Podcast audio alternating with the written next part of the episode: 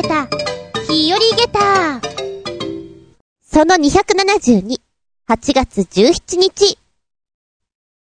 なあ、油断してたわ。これないわ。まさに、まさにネタの神様ありがとう。おいら、寝室が2階にあります。で、1階で、ニャンズと転がって仮眠してることがほとんどなんですね。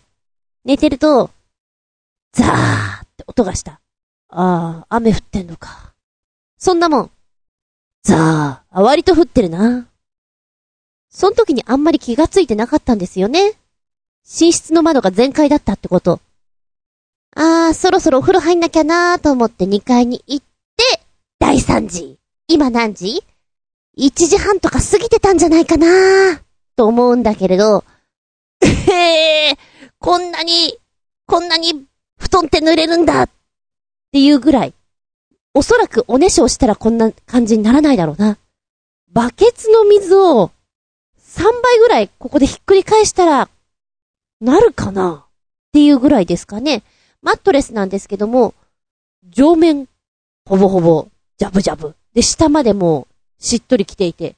で、さらにこの、マットレスの板の部分も、濡れていて、まあ、畳の上にベッドっていうちょっとおかしな状態なんですけども、そこに、畳のところもちょっと濡れている状態で、こんなにかみたいな。ど、ど、ど、ど、どうしたらいい？ど、ど、ど、ど、ど、ど、どうしたらいい？若干慌てふためく感じ。まずは、濡れたものを干す。で、えー、べ、ま、ま、ま、マットレスは立てかける除湿機マックス今日は私はここで寝られない。って本気で思った。まあ、寝る場所はいっぱいある。で、布団もあるから、まあ、寝られなくはないんだけど、やっぱほら、最終的には、ベッドで寝たいじゃん？と言っても私いつもベッドで寝るの2時間ぐらいなんだけれど、仕上げの2時間って大事かなと。どうしよう。ドライヤー？アイロン？なんかいろいろ考えて。で、最終的に行き着いたのは、マットレスを立てかけ、タオルで水分をね、拭き取りながらのドライヤー。タオルドライ。美容師さんみたいな感じそうね、強力なドライヤーがもう一本あって、二刀流でできたらだいぶ早かったろうなと思うんだけど、なかったんで。一つのドライヤーとタオルでぎゅうぎゅう押さえながら乾かす。ぎゅうぎゅう押さえながら乾かすというのを繰り返し。ただずっとそれをやってると飽きてしまうので、えー、携帯で、まあまあ、ドラマだったりアニメだったりを流しながら見ておりました。最終的には、1時間半ぐらいやってたかな。うん、な、なんとなく表面的には乾いたかな。縁の方はね、やっぱり何度やっても乾きが悪いんですよ。まあまあ、あの、このぐらいだったら、なんとかいけるでしょう。ねっていうところにまで持ってって、とりあえずシーツとかを引けばなんとか、まあまあ、ごまかせる。どうせ寝るのも2時間ぐらいだ。仮眠を取って、起きたら、洗濯物をもう一回洗って、マットレスを立てかけて。でもそっからずっと雨だったんだよね。台風うんぬんって。だから、マットレス大丈夫かなって思ってる。いろんな意味でな。もう除湿機はマックスになるまで、ゴンゴン動き。でもって、え空気清浄機。なんかさ、あの、いろんなものが濡れるといろんな匂いするじゃん？で、うちにゃんこがいるから、すごく、おしっこ臭がするんですよ。濡れて匂い復活みたいな。だから、空気清浄機は、もう真っ赤になってるんです。ランプが。臭い臭いって言ってるの。わかるよ、私も臭い臭いと思ってる。で、こう、ドライヤーでゴーゴーやって、ずいぶんやかましい、そして臭いお部屋だなと思ってそこで過ごしておりました。ネタの神様、ありがとう。素敵な夜だったよ。そんなこんなで、しばしお付き合いくださいませ。お相手は私。昨日、温度が下がってちょいと寒かったの。寒暖差アレルギー出ちゃってさ、鼻水止まらない。だから鼻声なの。あつみちゃん。どうぞよろしくお願いします。この番組は、チョアヘオ .com のご協力へて放送しております。スイーツはお好きですか ?3、4年ぐらい前に、深夜枠だけどやっていたドラマ、サボリーマン、アメタニ、カンタロウというドラマがありました。まあ、当時リアルタイムで見ていたわけじゃないんですが、後々に見ましてね、結構ハマったんです。主役のカンタロウ役は、歌舞伎の尾上松也さん。スイーツ好きだったら、え、こんなのあるのっていうもう、ビジュアルがたまらんのですよ。お話の流れとしましては、サボリーマンというタイトルからなんとなく想像つくかと思うんですが、サラリーマンがね、サボって、スイーツを食べに行く、というお話なんですよ。ひっくるめていくと。でも、えー、カンタロウは、かなりできるリーマンなんです。このできるリーマンが仕事の合間サボって食べに行く、その至福の時間。今回はこれを選びましたみたいなのをね、大げさなぐらいな芝居感でやってくれるのが本当に面白くて、あ、これも食べに行きたい。あ、いいな、これ。そんなのばっかりかな。実際食べに行ったのも多いし、このドラマの8話の中に出てくるのが、おはぎ。桜新町にあります、竹野とおはぎという専門店のおはぎがピックアップされるんですけど、これがね、すっげえうまそうで、一口サイズ大のおはぎでして、進化系おはぎと呼ばれています。だからお味が、えー、こんなものおはぎにしちゃうんだっていうものをふんだんに使っている。おはぎって割とまん丸くってコロコロっとしてる印象じゃないですか。もちろんそういうのもあるんですけれども、まるで和菓子の練り切りのように、細かい細工っていうのかな、お綺麗に作られてるんですね。こんなお美しいおはぎ食べたことがない。それこそ前に、うーん、多分ね、筋トレかなんかしに行った後、パーソナルトレーナーかなんか受けた後に、バイクで行こうと思ったんだよね。で、時間が閉店ギリギリだったんですよ。そっから、40分ぐらいとかで行けるかなと思ったら、ギリギリで、若干道に迷って、ギリギリすぎて、間に合わなかったんです。チキ残念だで、前に住んでいた板橋区のお家からそこまでは、やっぱり小1時間かかるのかな若干めんどくさいんです。なんかのついでに行こうと思わない限り行かない場所。で、そっちのエリアは用事がないもんですから、食べたいけど食べられない。通販とかもやってない。残念。っていう思いをずーっと温めていて。で、先日、あの、ワクチン接種の方が、2回目があったんですね。で、1回目が、割と元気だったので、2回目はバイクで行こうと思ったんです。電車で行くと、おいら疲れちゃうし、なんだろう、動く気がもうなくなっちゃうんですよ。2回目はバイクだ。と思って、そうね、11時にワクチンがスタートするので、11時、まあ、20分ぐらいにはもう自由にしていい状態ですよね。で、お昼ご飯食べてから、そうだ、おはぎだ、と思っていたんです。とてもいいお天気で、ああ、こんなにいいお天気か。ん？おはぎ先に買いに行った方がいいかな。よくよくホームページの方見たら、12時開店だったんです。今から移動したら小1時間でちょうどいいな。で、まずはおはぎだと思って、おはぎを買いに行きます。桜新町まで40分。お昼ぐらいってちょっと混んでるんですけれども、まあ行けなかない。なんか久しぶりに都内を走ってね、ああ、首都高の下って今こんな感じか、オリンピックだから閉鎖してんだなとかいろいろこう、感じながら走って、で、桜新町の方に行きました。この竹野とおはぎの専門店は、珍しいし、まあ行列が絶えないお店というところなんです。で、こんな状況下ですけど、やっぱり並んでました。着いたのが12時10分ぐらいかな。5人ぐらい並んでた。おー、並んでるで、もう、店内に入って買うんじゃなくて、店先にガラス張りになっていてね。そこで、カウンターのようになっていて、これとこれくださいみたいな感じになってるんですね。コロナ対策でしょうね。で、本日のおはぎはこれですっていうラインナップがあって、パッと見て、パッと決める。値段もさ、わかんないのよ、最初は。おはぎでしょ？ま、1個200円、高くてもそのぐらいかなと思っていたの。で、いざ買うっていう時に一瞬こう見て、その時に決めるから。1個ね、お高いのは330円とか、400円近い感じでしたね。あ、なかなかすると思ったんだけど、めったに行かない場所だから、温めていたものだし、全部買おう。全種類ください。プラス、本日の変わり映えのおはぎが2つ。ひまわりというのと北斎というのがありました。ひまわりというのは本当にあの、ひまわりのお花みたいに、茶色い種の部分と花びらが黄色いじゃないですか。あれがふさふさっとなってるのを模してるんですね。まあ可愛らしい。そして北斎の方は、青と白、浮世絵みたいな感じパッと見たときに、うわ、細かい和菓子ですよ。本当に綺麗に作られているもの。かわいいなぁ。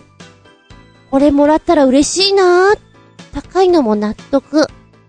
またお味がね、え北斎って、塩とライチって書いてある。ラライチ？ライチのおはぎ？は？と思っちゃう感じ？ひまわりの方は、焼きとうもろこし。ええー。とうもろこし系のおはぎなんていうのも珍しい。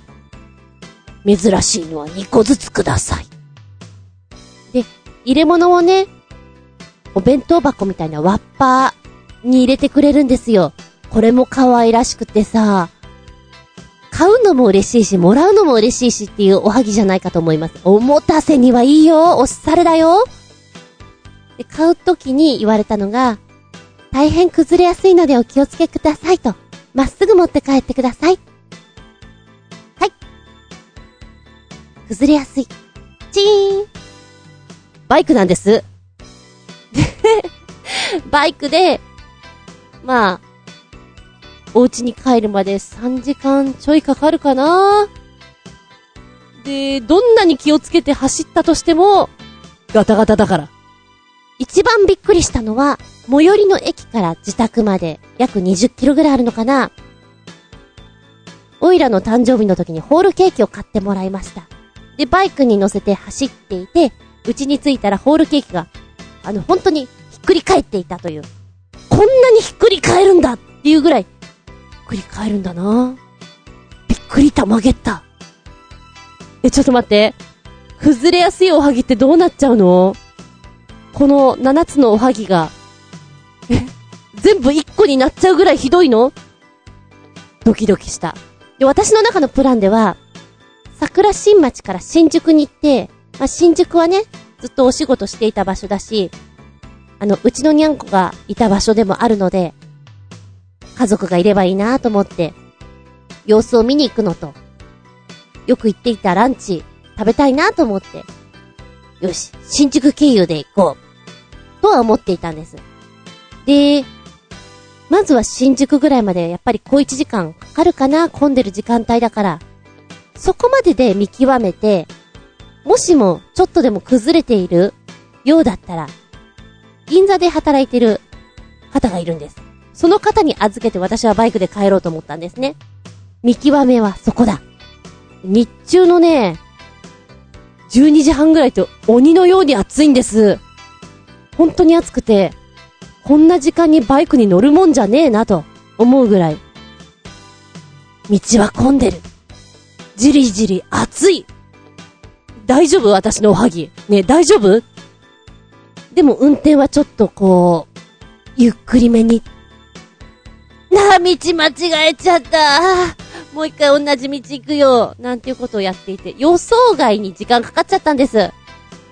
で、新宿に着いてバイク止めて、パッと見たら、うん。うん。まあ、あの、ね。先ほど見た北斎、ひまわり。私の脳裏に残っております。ひまわり感と北斎感はもうないよね。何かこう、ぐちゃっとした何か。切ないな、これ写真撮っとけばよかったなと本当に思ったの。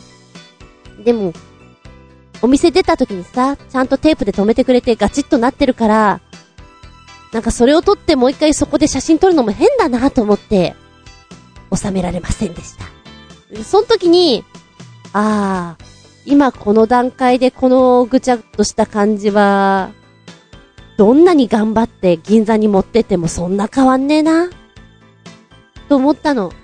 で、本当に本当に熱くて、本当は新宿にさ、今デジタルの 3D にゃんこ、ね、ページがあったりするのを見たくて、そっちまで行きたいなと思ったんだけど、そんな元気がないんですよ。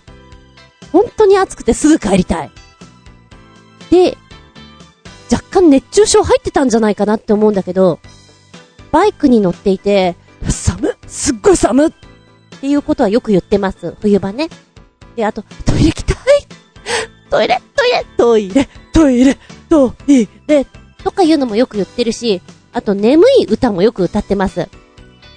だけど、暑い。マジ暑い。もうダメ。暑い。次の、次のコンビニで泊まる。ずっとこんなことを考えながら走ってたのは初めてかもしれない。で、まあ、2時間半ぐらいあるルートなんだけども、信号も多くて、混んでる時間だし、ちょっと走っては止まる。ちょっと走っては止まるってのほんと繰り返しました。次のセブンイレブンでアイスコーヒーを飲むんだ。で、あの、ペットボトルも2本ぐらい買って、おはぎを冷やさなきゃ。おはぎを守ろうと思ってね。で、でもなんか、あんまり重いものを買ってしまって、潰しちゃうのもなんだ、やたらと気を使いましたね。水分取って、アイスを食べる。また走って、暑い。暑い。なんだこれ。暑い。千葉に入ったら休憩。千葉に入ったら休憩。そんなことを考えていたんだけど、千葉に入る前にもう一回休憩してましたね。家に着くまでに、コンビニ2回、ドラッグストアに1回、アイスを2回食べてます。そのぐらいしんどかった。正直、何の痩せ我慢だったのかな？ファミレスとかに入って、小1時間でも休憩すればよかったなって本当に思う。ただ、なんでしょう、ライダーって、そこで踏ん張って早く帰りたいっていう気持ちになるんだよね。寒い時でも、暑い時でも。おかげさまでものすごい疲労感たっぷりで帰りましたよ。家に帰って、そうね、6時ちょい過ぎぐらいか、着いて、ああ、もう疲れだよって思って、ベランダのとこにハンモック置いてるんです。そこにゴロンってやって、うーと思ったらそのまま寝ちゃった。1時間ぐらい？だいぶ疲れてた。で、さらにその日の夜のお風呂は、33度ぐらいの、だいぶ温水プールっていうようなお風呂に入ってやりましたとさ。え？あ、おはぎ？おはぎはね、崩れてた。崩れてたよ、ちゃんとね。でも、あの、7つの種類の方は専用のワッパに入っていて、若干守られていた。が、やはり北斎とひまわりは原型をとどめていなかった。残念。味？味はまた後でね。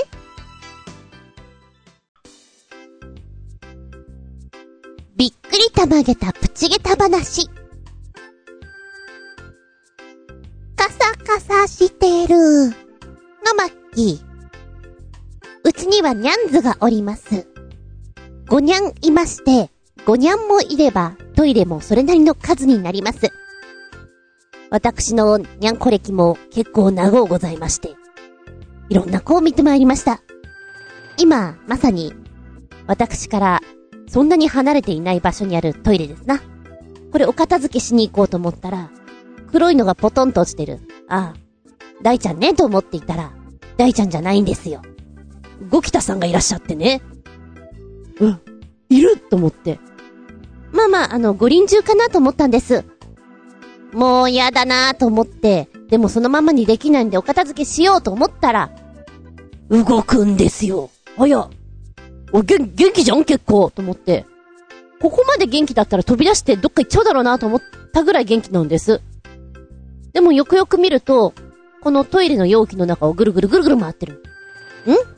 お前どうした？どうやら登れないでそこにいるらしいのですよ。へえ。そうそう。昔のアニメにもあった。なんか沼に落ちてしまってさ、底なし沼でさ、助けたーい助けられない助けてーっていう、そういうシーン。あんな感じ？ゴキタさん頼むよ何君出られないどうしてくれよ。で、こう、何かやろうと思うとこっちに向かってくるから、ドッキドキなわけ。もうできたらこの、容器ごと捨てたいなと思うぐらい。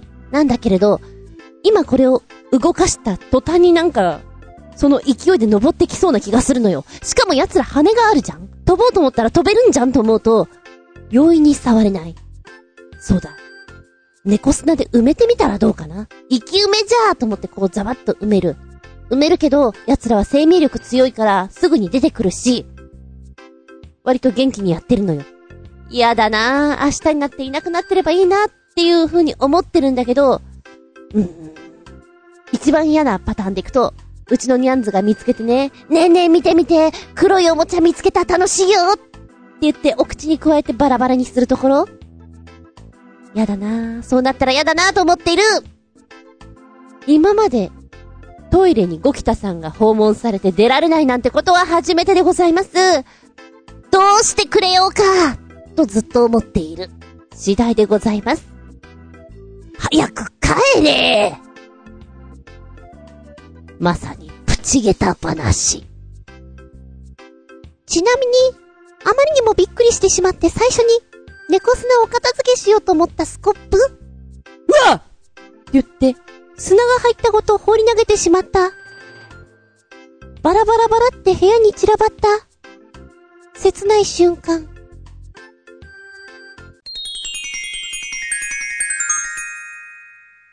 シシピアウトタイム。はい、今回のテーマは、無茶は百も承知。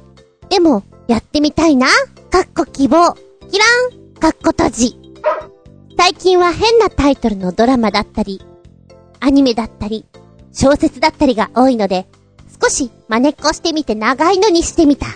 そう、やってみたいなぁと思うけれど、絶対的に無理だよなぁっていうお話をしていきたいなと思います。あなたは怖い話とか好きですか？好きなんだけど、いやでもやっぱり怖いからちょっと、絶対ダメ結構分かれると思うんですよね。子供の頃は本当に嫌いでした。小さい時に見た怖い映画、今でも忘れられないですもん。そのぐらい脳にドーンと来た。小さい子が怖いものを見ない方がいいっていうのはそういうことなんだろうなと思う。若干トラウマになる。オイラの怖かったのはね、フランケンシュタインのアニメの映画だったんだけれども、フランケンシュタインという存在がまだ明るみに出ていなくて、何かがおかしい。ドーベルマンとかだったかな愛犬がいなくなっちゃうんだよね。で、ふっとベッドルーム見たら明らかにそこに何かがいる。もう、ホラーものの王道というのでしょうか。絶対そこなんかいるよ。絶対見ちゃダメだよっていうものは、見せましょうという、あれですよ。もう小さい時にその瞬間が怖くて怖くて怖くて怖くて怖くて怖くて怖くてということがすごい鮮明に覚えてるな。でね、え今回のタイトル。無茶は百も承知。でもやってみたいな、かっこ希望。キラーン、かっこ閉じ。そうね、高校生とか中学生とかさ、怪談話が好きだったりするじゃないですか。でも怖い、参加したくない。ちょっとホラー映画見ようよ。怖い。参加したくない。でもみんなと一緒にいたい。そういうのってないですかね今回ね。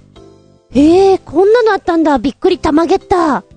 むしろ、テンション上がったわっていうのがあるの。割と時間が空いた時とかね、お昼ご飯の時とか、アマゾンのプライムビデオ見てることが多いんですよ、私は。で、まあ、仲間内とかでも、今これ見てるんだ、へえ、みたいな、そういう話をしていて。ちょっと前かな今、犬鳴村を見ていると。へえ、あ、なんかそれタイトルで見たことあるな。ちょっと怖い系だよなと思っていたの。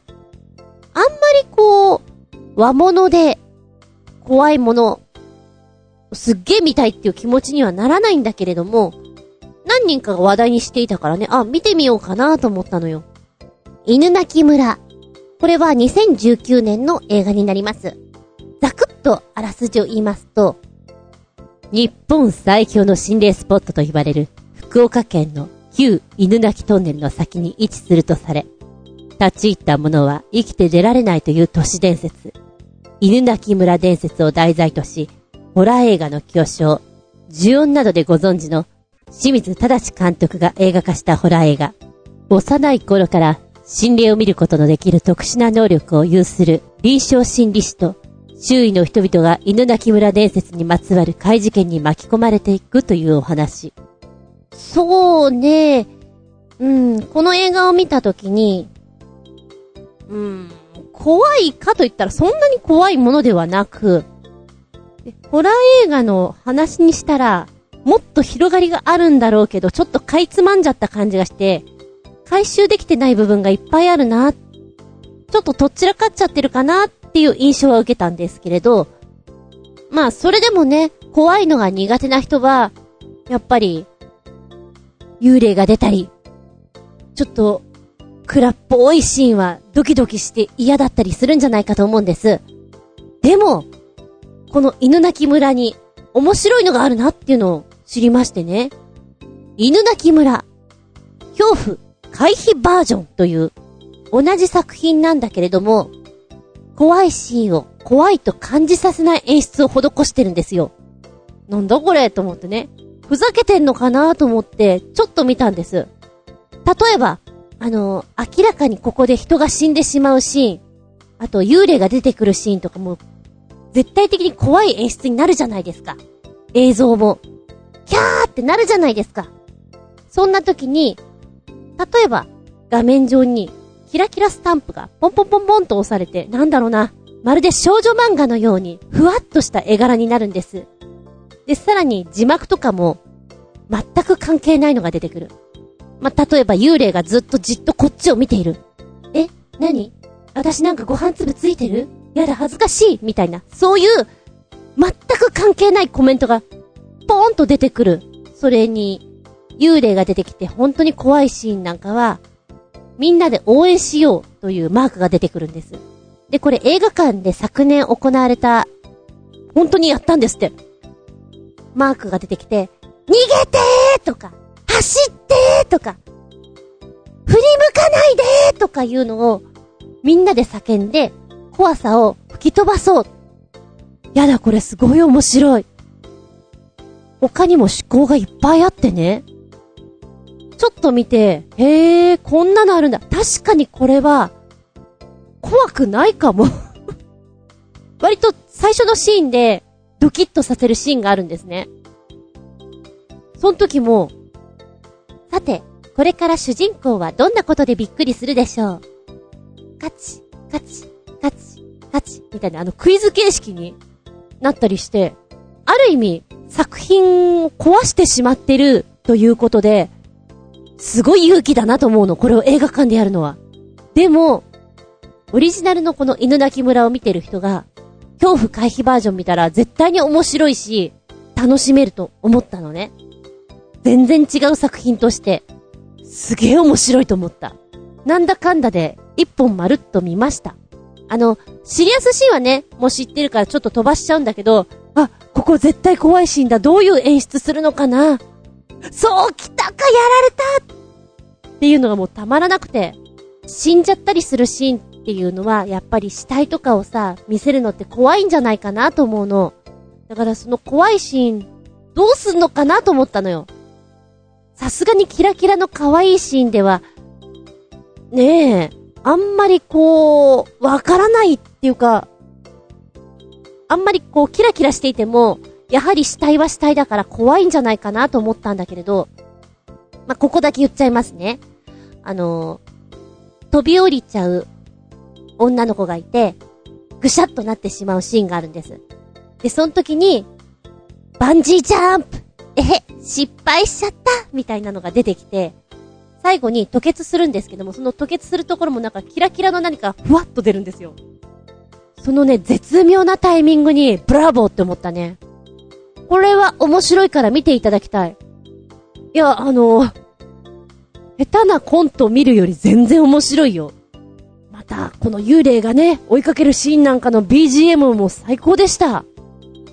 怖いのが苦手。でも見てみたい。克服してみたいっていうあなたにおすすめしたいのが、犬鳴村恐怖回避バージョンというやつですね。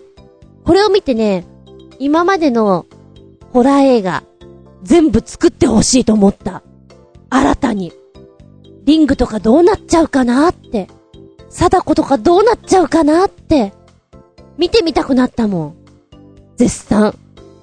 これだったら、小学生も見られるよ。きっと怖くないよ、シャンプーするときも。まあ、そこまで怖いんだったら我慢するなっていう話なんだけど参加したいじゃない。同じく、怖いんだけど、みんなに誘われちゃう。断ると、なんかちょっと空気がな。っていうのが、遊園地なんかのアトラクション、絶叫ものですね。どうです？私はね、割と好きな方なんですけれど、あの、やっぱりこう、内臓がさ、ぐわっとこう持ち上げられるあの瞬間は好きじゃないんですよ。あれ好きな人っているのかな？なので、これは多分大丈夫だけど、これちょっとアウトだろうなっていうのは感じます。感じますけどやっちゃいます。それでいくと、きっと私たちがやっていたのは恐怖回避バージョンに近いんだろうな。まあ大学の頃なんかは仲間内と言ってますから、お芝居やってる人たちが多いです。ので、当時は、23区ゲームをよくやってましたね。山手線ゲーム的なものを、用意スタートってこう、あの、ジェットコースターとかがスタートして、まず高いところにこう、ガタンガタンガタンガタンって、どんどんどんどん高いところに連れてかれちゃう。あの時に、えー、じゃあ23区ゲームとか言って、山手線ゲーム、なんでもいいんだよ、その時は。そんなに難しすぎると考えちゃうから、難しくないレベルのゲームをやるのがベスト。で、何かこう、答えられなかったら最後にジュースをおごるとかさ、そのぐらいのペナルティをつけると楽しめます。意外と何かに集中するっていうのはいいんじゃないかなと思った。で、さっきね、ネットで見ていて、それはどうなのかなと思ったのが、やはり、その方は、怖いんですって。絶叫マシンが。特にこの内臓がふわっと持ち上げられる。あの瞬間が本当に怖い。でも、これをやったら絶対に大丈夫って書いてあったのが、空を見る。え？空を見ると怖くない。空が見える。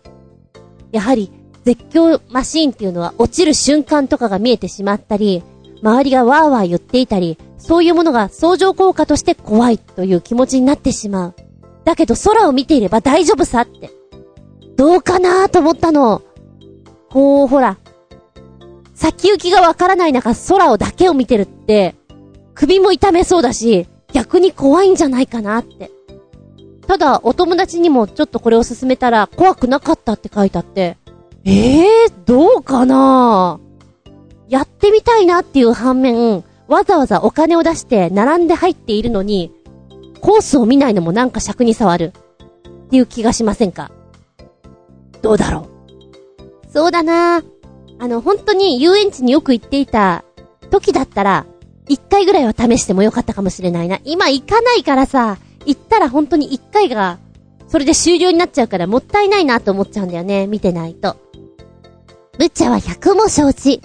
でも、やってみたいな。かっこ希望、キラーン、かっこ閉じ。女性だったら、まあ一回はやってみたいんじゃないかなっていう気がするのが、開放感のある上半身バッと脱いで、そのまま歩くっちゅうやつね。あのー、男性が、あっちーとか言ってこう脱いで、普通に外歩けるじゃん？あれってなんか羨ましいんだよね。なんかこう、窮屈なんだよね、ブラジャーとかってさ。そういうの、ないのっていいな、開放感あるな。まあだからといってトップレスになりたいわけじゃないんだけれども、その開放感というのにすごく憧れがあったりする。で、やはりネットで見ていて、おー、この人たちは随分開放感ありまくりだなぁと思ってしまったのが、まあ、海外ですからシースルーファッションってちょいちょい前に流行ったじゃないですか。シースルーファッションプラス、ニップレス。どういうことかっていうと、シースルーのファッションに、あえて、乳首を隠さないで見せるというもの。それってどうなのって思ったけど、それが最高にクールなのさ。っていうファッション業界の変な流れ昨年ぐらいになんかそういうのがあったみたいですね。で、そういうのってさ、やっぱりセレブが、いや、クールとか思ってやり始めちゃって、で、メディアに取り上げられて、今セレブたちはこうなんだぜ、パーティーでは、とか、パリコレではこうなんだぜっていうのが出てきて、庶民が、おーすっげえなー、やっぱかっけえなーって真似するか真似しないかだよね。えー、今回のこの、シースルー、ニップレス？これはね、海外では受け入れられやすいかもしれないけど、日本ではまあ、ないだろうね。特殊な人たちだったらあり得るかもしれないけど、まあないだろうね。って思った。でもそれファッションだからって言われたらそうなんだけど、うーん、日本はどちらかというと、なんかその手のものって、姫事じゃないけど隠したい。そういう民族だと思うんですね。例えばほら、赤ちゃんが生まれてさ、授乳するのも、見せるのはどうなのみたいな。隠しなさいよ、的なのがあるけど、全然おかしいことじゃないじゃないですか。でも、それを隠すことが当たり前みたいな、そういう社会の流れにあるから、やはり日本はそうなんだろうなと思っちゃう。ちなみにね、えーと、ニューヨーク、ニューヨークは、トップレスが合法で認められてるんですって。と言っても1992年だからそんなに大昔からっていうわけではないんですけれども、だからなんか公園とかに、Free the nipple というあの、私たちは乳首出すわよ隠さないわよっていう人たちがピクニックとか結構してるとかね。街中でも、あのー、合法だから 普通にそれで歩いてるとか。へえ。なんだかさすがだなって思いながら。ま、それでもやっぱりあの、アメリカでも、なんで出してるんだ？恥ずかしくないのか？っていう風に思う人もそりゃいるよ。いろんな人がいるからね。へえーって思いながら見ておりました。で、なおかつ、同じような感じで、ちょっとやってみたいなっていうのが気持ちよさそうだなっていうものがタッチション、やっぱりね、そういうことを考えてる人がいっぱいいるんだろうなって思ったのが、えー、女性のタッチションに関してこう記事が上がってるんですよね。思うだけじゃなくて結構試しちゃってるっていうところがすごいなと思って。で、なんだろうね。私は単純に、なんか、開放感があって気持ちよさそうだなぐらいなんですけれども、今、ネットとかで見てる情報は、タッチションをするために女性が必要なものは、これがあればいいみたいな。構造的に難しいじゃないですか。だから、そうするためにはこれが必要っていう別のグッズが必要だったりして、いや、そうじゃないんだ。そういうことを、そういうことをひっくるめて、めんどくさくないかい？だからこそ、無理は百も承知だよでもタッチションって、ちょっと憧れちゃいない。なんか、楽しそうじゃない？っていう、そんな感じかな。もう真剣にこう、この器具があれば、間違いなく構造的には可能であるとか、いや、違うんだよって、ちょっと突っ込みを入れたい。でも、研究して、そういうのを作ってらっしゃったり、そのグッズをお試ししたりっていう人たちはいる。なんか、これも海外なんだけれども、どうしてこうなったのかな？謎だなタッチションをしている女性4人がいるんですけれども、それって、って全然開放感なくてなんか逆に、ちょっと大変じゃねっていう風に思っちゃうような感じの写真でした。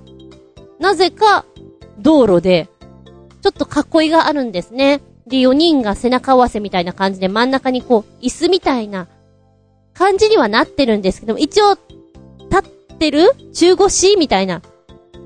これタッチションですかって言われたら私はいいえ違いますってツッコミを入れたくなってしまうような写真でした。無茶は百も承知。でもやってみたいな。かっこ希望。キラン、かっこ閉じ。私は食べるのが大好きです。本当に大好きです。昔のローマ人は、え、ローマ人だったと思うんだけども、ギリシャ人？ローマ人だったと思うんだけれども、宴会をするために、そう、その宴会は連日続くから、たくさん食べてお腹がいっぱいになったら、自らうえーってやって、また食べて、お腹がいっぱいになったらまたうえーってやって、もうそれを繰り返すっていうのを、多分世界史かなんかでそういうのが話題になったんだよね。すげえなーって思ったの。私食べるの好きだけど、リバースする瞬間は好きじゃないので、それでも食べ続けるってどうなんだろうみたいな。でも、大食いの人たちとかってさ、この許容範囲が半端ないから、ずっと美味しく食べれるって言うじゃない。あれはやってみたいね。私の大好きな食べ放題とかで、あれもこれもこれも食べたいけど、ちくしょうもう、もうお腹がポンポコリンだよいけないよせめて、せめてあのケーキだけは食べたかった。で、いつも後悔しながら終わるんだけれど、なんでしょうね。もうちょっと許容範囲があったら、美味しい、楽しい、嬉しいをずっと続けられたのかなとか思うと、残念です。無理は百も承知。でもやってみたいな。かっこキラン。あの、海外のドラマとか映画とかでお仕事シーン、割と、こう、イヤフォンとかでさ、音楽を聴きながらお仕事されてるシーンっていうのを見るんですね。まあ、日本だったらあんまりないんじゃないかな。そういう自由な感じって。ほら、あの人たちはさ、結果出せば、オーライみたいなところあるじゃないですか。そうねおいら、派遣でいろんな会社に行ってるけれども、ラジオをかけて音楽流していたのは、多分、一社かな。あそこはある意味良かったな。もう何の会社だったかも覚えてないんだけども、あの、ちょっと面白いのがね、派遣で私行ったんです。どうもどうも、はじめまして。ってご挨拶してパッと顔上げたら、知ってる人がいるの。ややっと思って。で、その子も派遣で、何つながりかって言ったら、舞台つながりなんですね。で、まあ、ワークショップとか一緒にやらせてもらったり、ちょっと私が面白いなと思っていた舞台に出られていた女優さんなんですよ。ここにいるみたいな。そこの会社は自由だったね。あのー、後にも先にも、例えば9時出社です。8時55分ぐらいに来て、マクドナルドの袋を持ってきていて、おはようございますって言ってご飯を食べながら、あの、修行するっていうのは初めて見る光景だなと思って、なんて自由って思った。そこはラジオかけてたね。何の会社だったんだろう池袋にあったの。でも、音楽をかけていようが、何をしていようが、結果がちゃんと出せるのって私はいいなと思うから、集中できる時あるじゃないですか、自分のリズムとか。私は音楽とか聴きたいね。って思っちゃう。けしからんって怒られちゃうと思うけど。ちょっとお盆の時に見ていなかったドラマを、今見ているんですね。コントが始まる。え？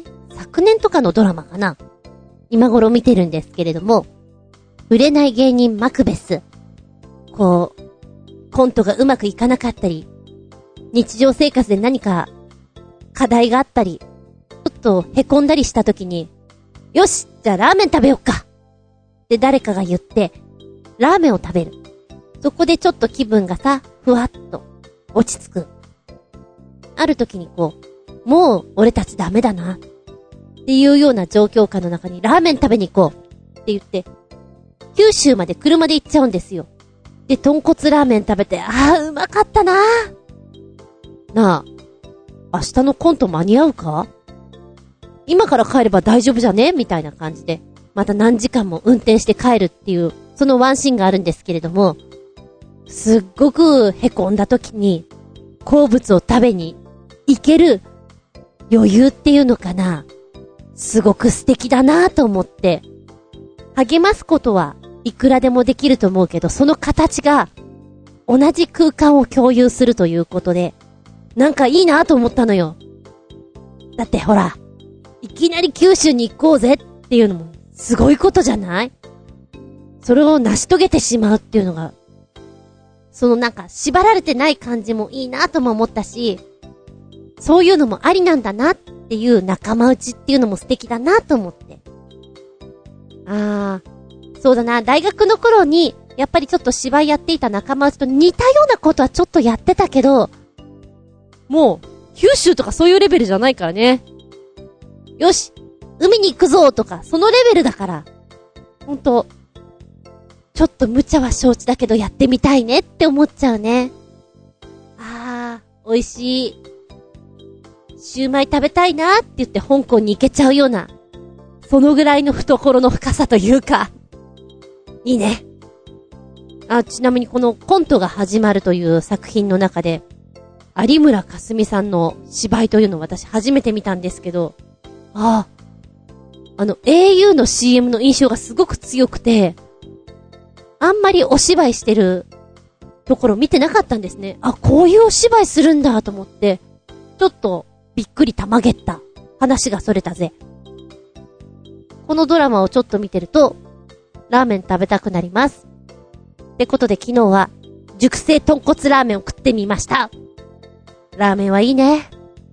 汁まで飲み干したいね。いつもそう思いながら葛藤し、飲み干さずに頑張ってます。なんだこの話。ってなことをお話ししつつ、本日も締めていきたいと思います。ああ、そうそう。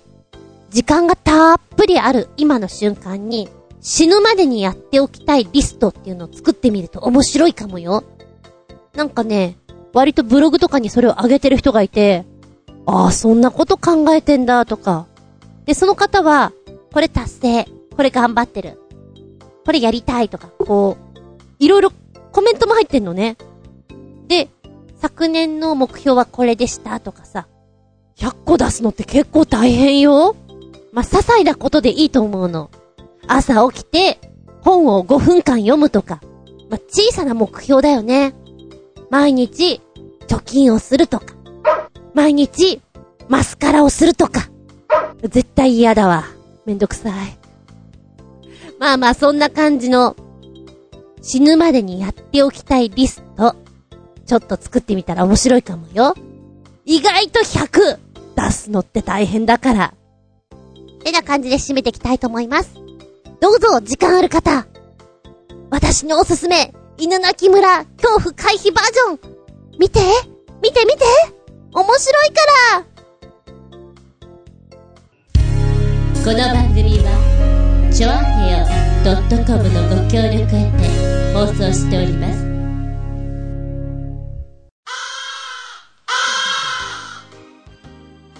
はい、ラストになってきました。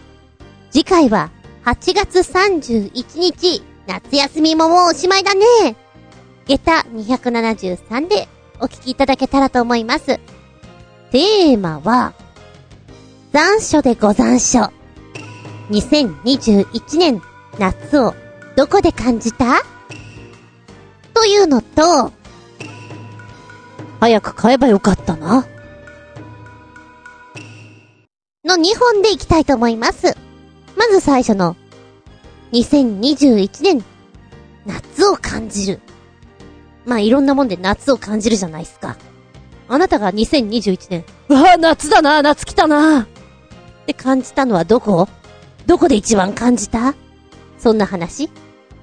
まあ、去年もそうだけれども、花火大会とか、まあ、海やってるとこ少ないよね、今年もね。そういう意味で、お祭りも今回少ないんじゃないかなって思うと、夏だぜっていうものが少なかったんじゃないかなと思う。でも、ああ、夏だなって感じちゃったのはどこかな？と、早く買えばよかったっていうもの。例えば、人気の漫画だったり、ゲームだったり、携帯だったり？おいらね、卓上型の小さいファン、扇風機。あの手に持つようなファン。100均とかに売ってるあのちっちゃいやつ。あれすっげえバカにしてたの。いつ使うのよ？何に使うのよ？うちわとかセンスでいいじゃないって思ってたのね。本当に思ってたの。で、先週末ぐらいか。それ使ってる人がいて、どうなのかなと思って真似っこして買ってみたら、これはいい。これ、これはなんで今まで買わなかったんだろう。しかもすっげえ安いのに。本当に私はあの、うちわをずーっとパタコン、パタコンやってる人です。あっちーっつってやってる人です。だったら、このちっちゃいファンを回してればよかったじゃない。気分転換にもなるんですよね。これはね、本当に早々に買うべきだったなって思ってます。あと、私基本的には家で、めちゃくちゃ電気をつけない人なんです。何言ってんだって思われるかもしれないけど、間接照明というか、割と暗っぽい部屋にいます。そうだな。今私がいる部屋を見たら、え、なんで暗いのって言われると思うぐらい、かなり暗い部屋にいます。落ち着くっていうの？そうだね、そうだね。なんか舞台みたいな感じ？全体的に明るくなくていいや、みたいな。で、作業するときとかも割とこれです作業してるんです。さすがにね、文字を書いたり、縫い物をしたり、やりづらいな。爪を切ったり、ちょっと怖いかなって思うことが多々ありまして。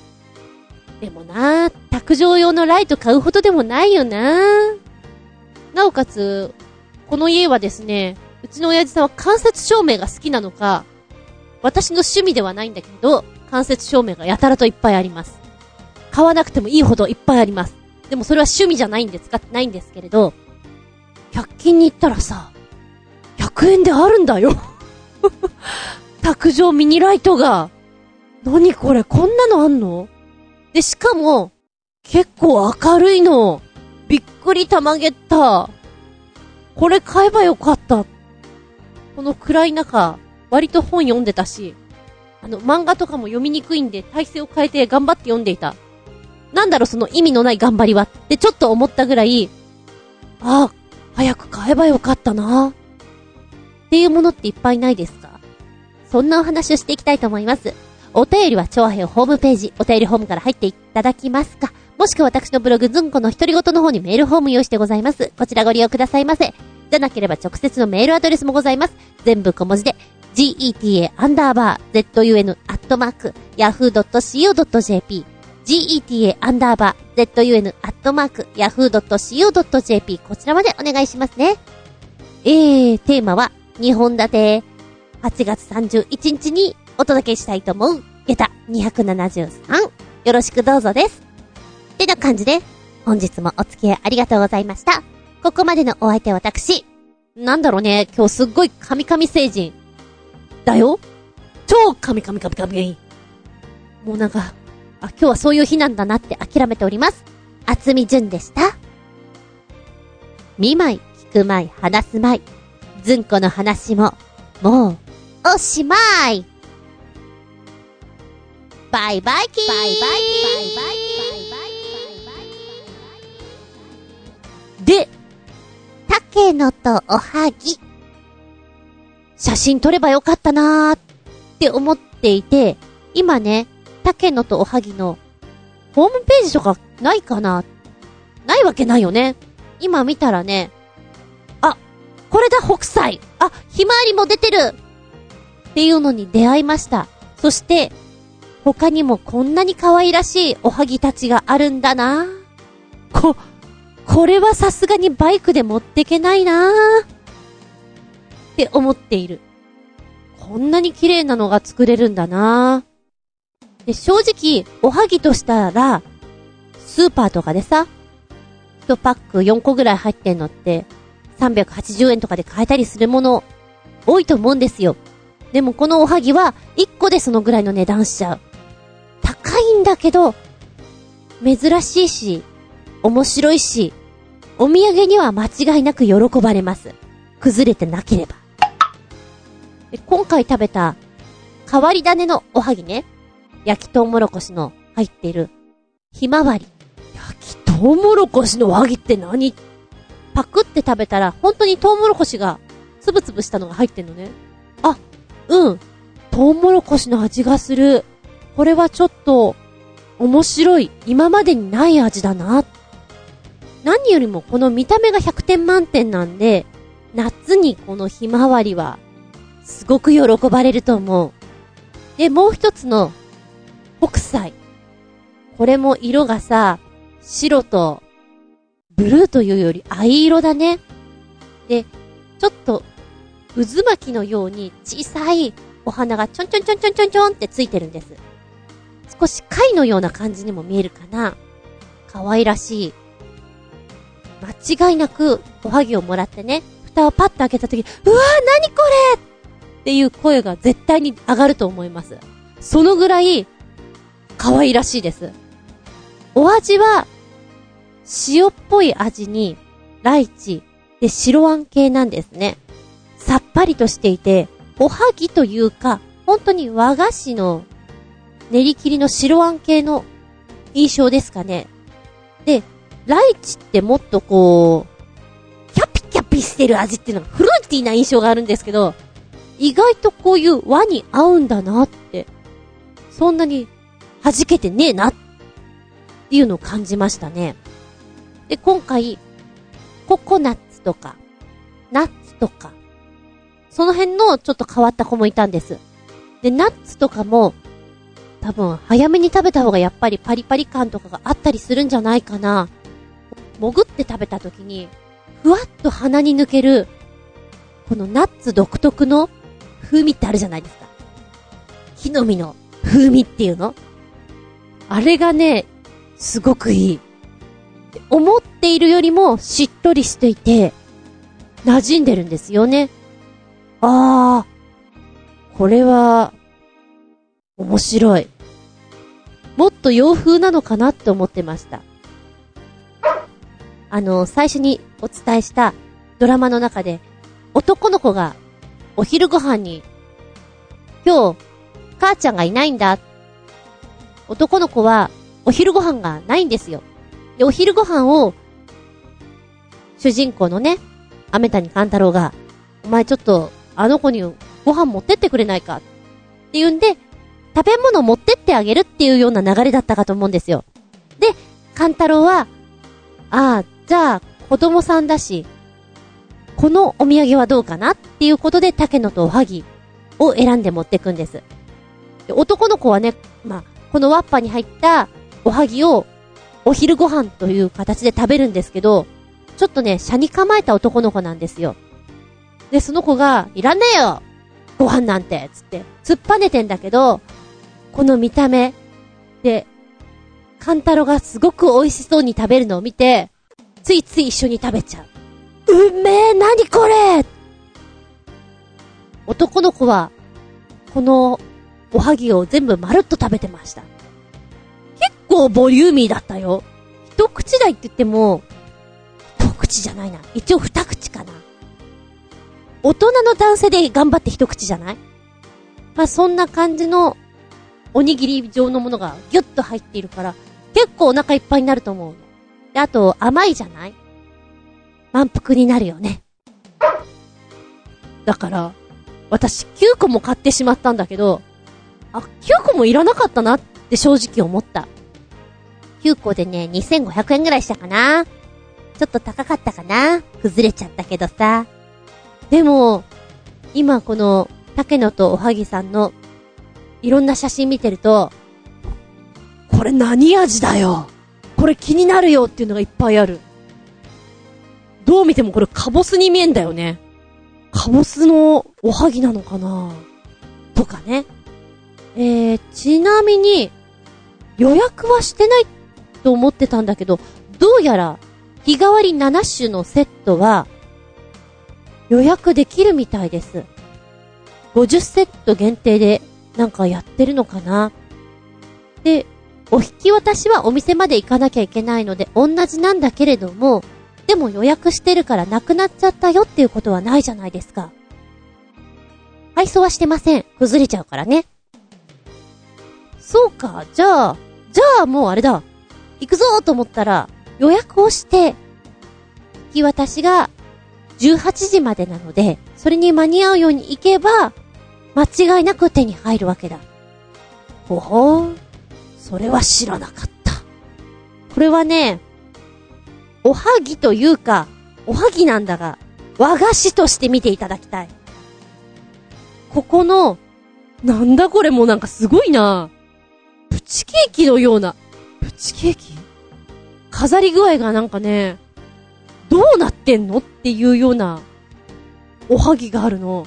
これ、これすごいなどうやって作ってんだろうな作ってるところ見たい。あとなんかバラ？バラを模したものとかある。ゴージャスういら、おはぎは結構好きな人です。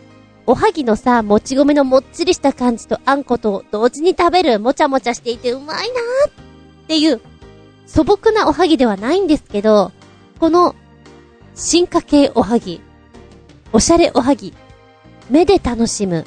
もうそれこそインスタ映えですよね。だから、帰省するときとか、お友達のところに行くとか、そういった特別な時のお土産としてぜひ、ご活用くださいって思っちゃうね。